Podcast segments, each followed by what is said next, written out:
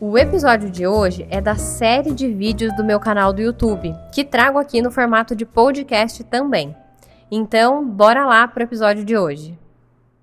Oi, pessoal, tudo bom com vocês? E hoje a gente vai conversar sobre o TOC, o transtorno obsessivo compulsivo. Bom, vamos lá muito conhecido pelo senso comum como manias, os comportamentos como preocupar-se excessivamente com sujeira, fazer verificações repetidas, como por exemplo verificar se o gás está desligado, verificar se as portas estão fechadas, apresentar preocupação exagerada com ordem, simetria, alinhamento, ou até mesmo ser perturbado por pensamentos indesejáveis.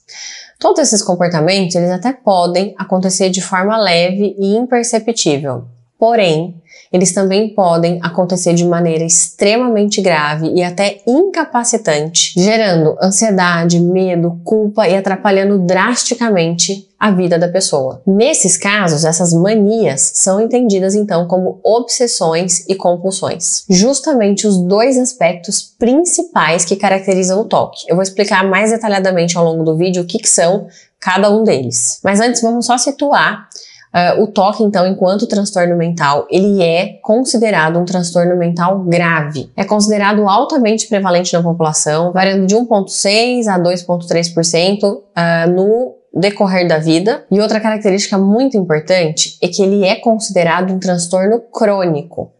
Ou seja, ele acompanha, ele tende a acompanhar o indivíduo ao longo da vida, ainda que ele tenha flutuações de intensidade. Então, hora mais grave, hora mais leve, mas ele é entendido como um transtorno que dificilmente vai ter remissão espontânea, que naturalmente uh, vai sumir né, na vida do indivíduo. Outra característica muito importante é que esse é um transtorno que tem uma altíssima taxa de comorbidade.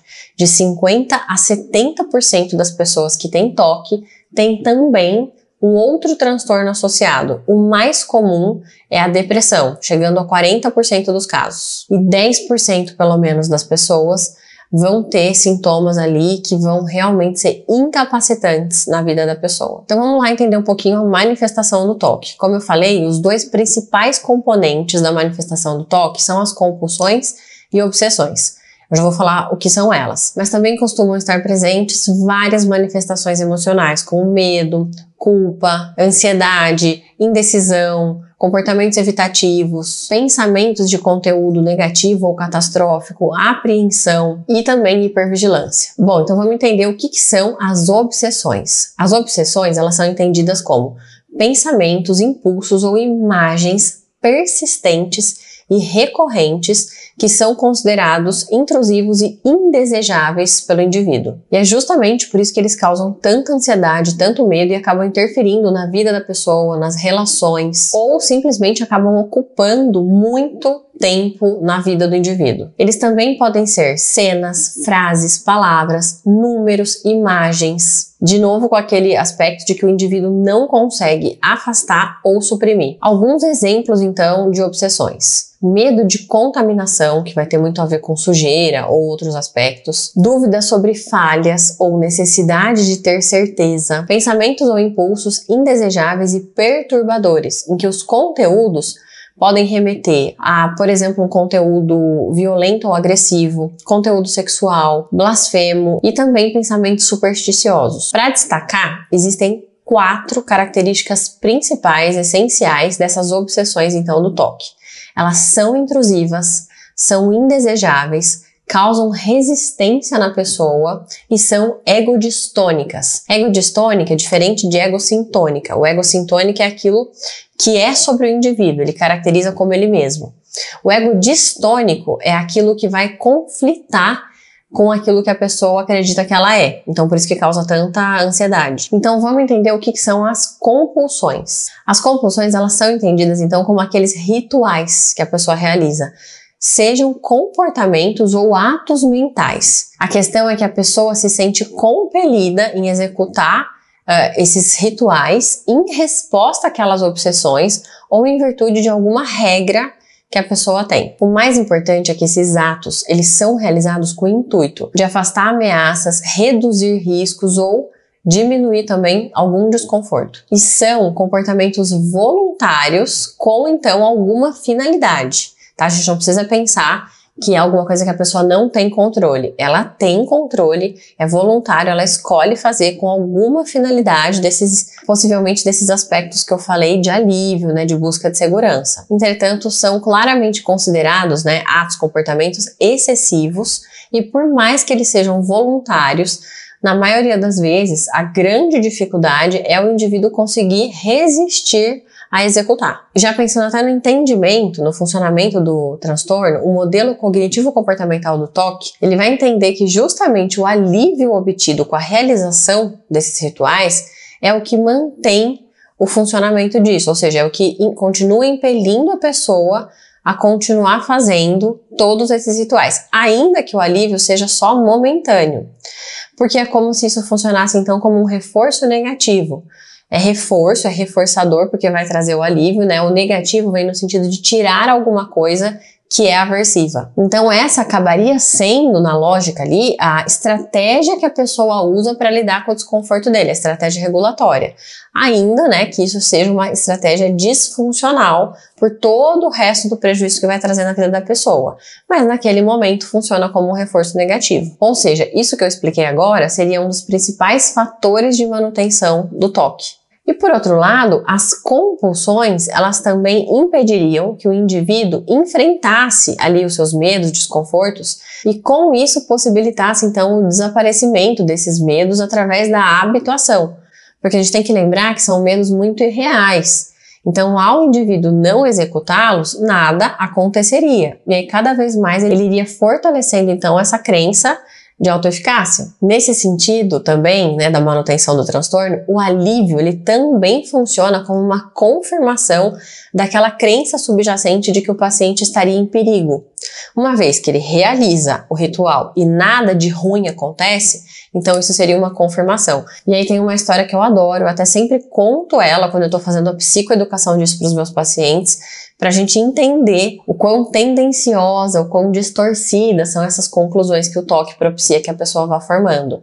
Então tem uma historinha que diz assim: tinha um moço que ele ficava lá numa esquina, num cruzamento, abanando os braços freneticamente para cima e para baixo. E um belo dia chega uma pessoa perto dele e pergunta assim: Fulano, mas o que, que você está fazendo abanando os braços assim? Ao que ele responde: Eu estou mantendo as girafas afastadas. Aí a pessoa pergunta: Mas que girafas? Aí ele: Pois é, tá funcionando, você nunca viu nenhuma girafa por aqui. Então você percebe? É assim, as girafas não estão vindo porque eu estou fazendo isso, ou a princípio não teria nenhuma girafa vindo. É isso que a gente precisa pensar. Essa é praticamente o um resumo do que acontece no toque. Só que a pessoa, ela acredita muito naquele pensamento que ela tem. E aí esse ciclo começa a acontecer. Justamente por todas essas razões que eu fui falando de como é o modelo cognitivo, entendimento né, do funcionamento do toque, o tratamento padrão ouro, né, de primeira escolha, é através da terapia cognitivo-comportamental, que é o tratamento de exposição e prevenção de respostas. A exposição vai ser justamente para enfrentar, para colocar o indivíduo, colocando ele ali, colocando à prova todos aqueles pensamentos e então gerando essa habituação, adquirindo então esse repertório de autoeficácia. E a prevenção de respostas, ela vai ser toda a estratégia para ajudar o paciente a conseguir não realizar os rituais, que é aquilo que a gente acabou de falar, que gera o alívio e gera manutenção. Para finalizar, eu vou falar quais são as quatro regras de ouro do tratamento de exposição e prevenção de resposta. Para que, caso você tenha toque, você consiga uh, analisar e colocar o máximo possível isso em prática. Lembrando que eu falei no começo, é fundamental que você busque um tratamento, já que esse é considerado um transtorno crônico. A primeira regra é enfrente aquilo que você tem medo tão frequentemente quanto possível. 2. Se você perceber que está evitando alguma situação ou objeto, enfrente-o. Terceira, se você sentir necessidade de realizar algum ritual para se sentir melhor ou mais seguro, faça um grande esforço para não realizá-lo. E a quarta regra é repita o passo 1, 2 e 3 o maior número de vezes que você conseguir e por o maior tempo possível. Eu espero muito que esse vídeo tenha sido útil para você entender um pouquinho do funcionamento do toque. É muito importante a gente ter um entendimento que esse é um transtorno muito grave. É muito difícil a pessoa conseguir sair desse padrão sozinha, sem tratamento. Então é importante ter isso em mente, porque senão uh, duas coisas podem acontecer. Ou aquelas pessoas que estão no entorno elas vão cobrar de uma forma muito simplista que a pessoa simplesmente pare de fazer, ou elas vão tentar adaptar a vida delas àqueles rituais que acontecem de alguma maneira. Isso também é muito ruim. Então a gente precisa entender para conseguir ser empático e encaminhar a pessoa a um tratamento. E se você tem toque, entenda que esse é um transtorno grave. Como eu falei, ele tem altíssima taxa de comorbidade, então é, você pode acabar tendo depressão, transtornos ansiosos e outros aspectos. Então, busque um atendimento. Espero que tenha sido útil. Se você gostou, deixa seu like aqui para eu saber. Envia para outras pessoas também esse conteúdo. Espero muito que você tenha gostado desse conteúdo e que tenha sido útil para você.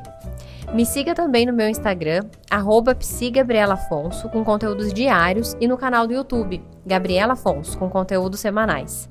Um beijo enorme e nos vemos no próximo episódio.